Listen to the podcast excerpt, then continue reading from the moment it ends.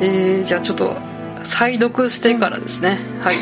まあ1年。ちょっと話しちゃいましたね いえいえいえ1年半後にこう玉美さんにこうね白金会やろうって持ちかけたのが2020年の3月初頭ぐらいだったんですよ。でゴールデンウィークぐらいに収録できたらいいですねって話をしてたんですけど、で3月、まあ、その中旬ぐらいから再読するんですけどやっぱりもうしんどすぎて 年々進まなくて もう1巻とかやっぱ大気のね、活躍が見たいけれど、まあ、1巻って371ページあるんですけどなんか5ページぐらいしか大気出てないんじゃないかっていうそれぐらいの体感ですよね。ずっとね。うん。まあ本当にねこうサブキャラというかメインキャラ以外がの説明とかが多くてうん。まあ全4巻で一応まあそれぞれ見せ場っていうか、まあ、起承転結みたいなところはあるんだなっていうことで、まあ、再読して、まあ、こう冷静にうんなんかこう物語を分析するじゃないですけど、まあ、それぞれ山はあったなと思って、なんか1巻の終わりで、まあ、大輝がこう汗のところに別行動で行くじゃないですか、で2巻は、あの行僧様疑惑のまあ、武将が亡くなってて、武将が亡くなってて。これはこの人は行僧の様なのかどうなのかみたいなので、うん、で、うんうん、まあ、ここで1か月空くわけじゃないですか。そうそうそうそうそう。で、うん、えー、3巻の終わりでうん大輝が行僧様は生きているっていうんで、まあ、行僧様が王だっていうふうに言い切って、うん、で、まあ、4巻の終わりで、まあ、汗を打つっていう、まあ、これだけ見るとまあ割と盛り上がりというか物語としてしっかり、うん、してるのかなとは思ってるんですけど、なんかもうずっとやっぱりそういう字の文章でなんかこう説明がずっと続く。うん。なのでやっぱそれがや再読しても助長にまあ感じてしまってですね。うん。やっぱり4巻では結構面白いなとは思うんですけど123はなんかちょっと、ね、12国じゃなかったら多分読むのやめてたろうなっていうのがありますね。うん。うん。まあでもあの所属ではこう巻きで、まあ、リサイパート飛ば飛ばし気になったんですけど、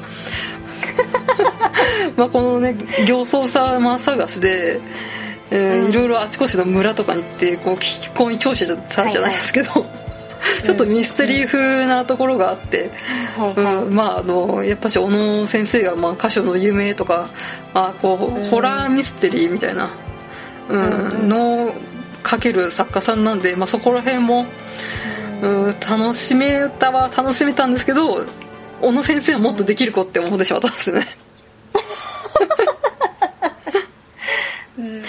うんなんかやっぱいろんなこう場面を抑えて抑えて多分わざと書いてるんだろうけれど、まあそこで抑えることによって自分も乗れなくなっちゃうみたいな。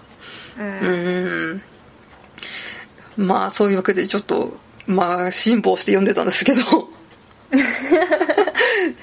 でサブキャラも、まあこう香料も虚子も、えー、生死も九さももっと掘り下げて書けたのかなって思って。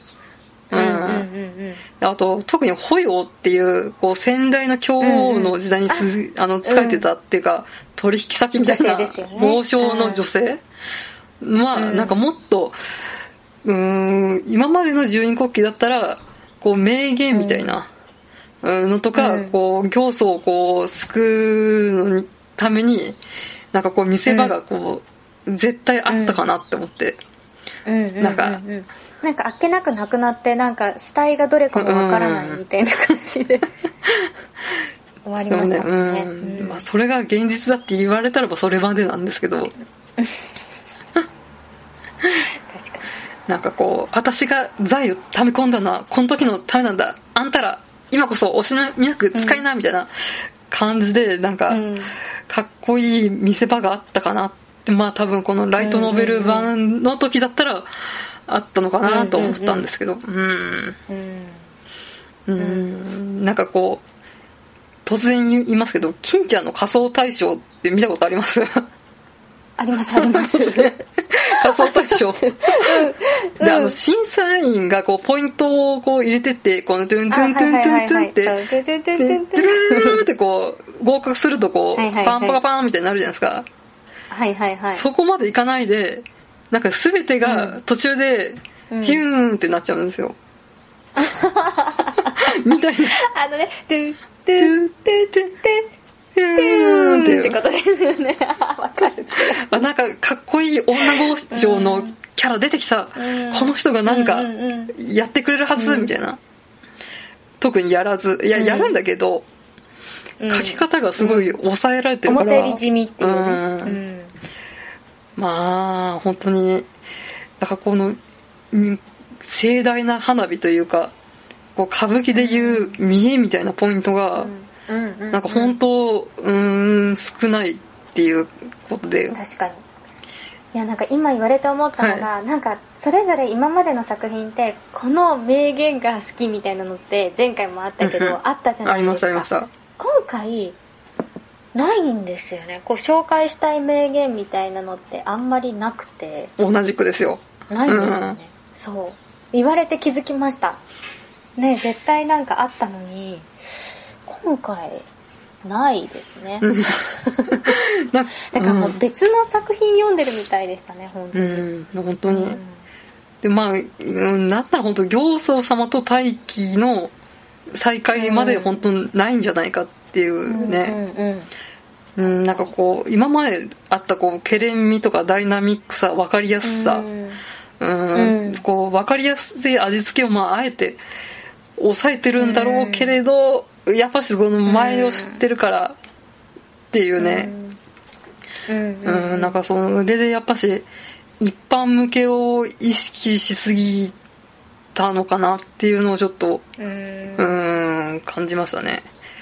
でなんかそれが本当に小野先生が書きたいんならまあいいんですけど、うんうん。なんか本当に書きたかったのかなってちょっと思っちゃったんですよね。うん、うんうんだからなんか本当にうん全2巻とかでもいいからなんかこう要素をこうギュッと凝縮してうんまあ、うん。行僧様探しと大輝がこう、ね関係を巡らせる割としたたかな霧になるっていううんうんシーンは、まあ、多分昔から書きたいポイントで、うん。まあ、この行僧様との再会で集約されるっていうシーンは絶対書きたかったとは思うんですけど、うんうんまあ、なんかだったら全2巻でそれだけでいいのかなって思ったりとかもしましたね、うん、またディスってますけど、うん。という感じでまあでも、はい。理災パートはまあ割とえ冷静に読めたかなっていう感じですね、でうんまあ全体的に2回目の方が当たり前ですけど冷静に読めたんで、まあ、本当この機会があってよかったなという感じですうんね、ありがとうございます。たまみさんはん再読はいかがでしたでしょうか、さっきちょっと言っちゃったんですけどそうなんです。今回は魔性の子を読んでからの流れで読んだんですよ。魔性の子読み終わってから読もうと思ってついに購入していなかった魔性の子を購入しまして。読んでから、まあ、魔性の子の話はまた置いてきますが、読んだら割とこうスッと入れたことは入れたんですよ、うんうんなんかこの文章のトーンというか。うんうんうん。なんか本当暁の後って本当になんかもうもう大冒険活劇が始まりそうじゃないですか。そうですね。うん、最初から、うん。なんで割とこの最初の感じにスッと入れたのはありました、うんうんうん。でうーんと一番思ったのはなんかこうなんかだんだんこうなんだろううーん。盛り上がりがこう落ち着いてっちゃうっていうかなんかいすごいボリュームを小さい出来事に関して通ってたのに、うんうん。最後の方を結構畳み方がこう何なんだろうすごい畳み始めて、うんうんうん。なんか欄とかもなんか数ページ1ページぐらいの説明で終わっちゃったりとかして、うんうん。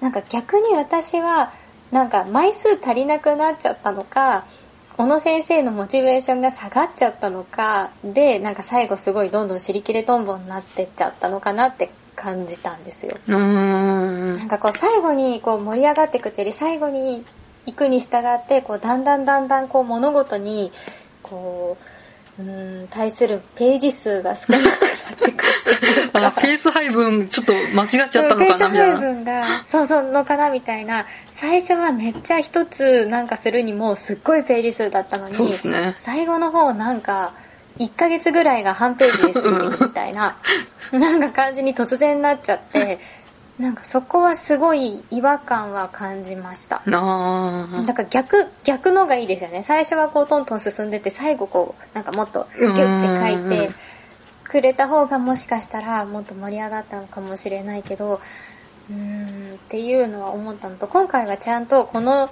人はこれっていうのを確かめながら読んだんですけど にしてもやっぱり人数が多すぎてなんか思い入れのある人物っていうのがそんなにいなくて。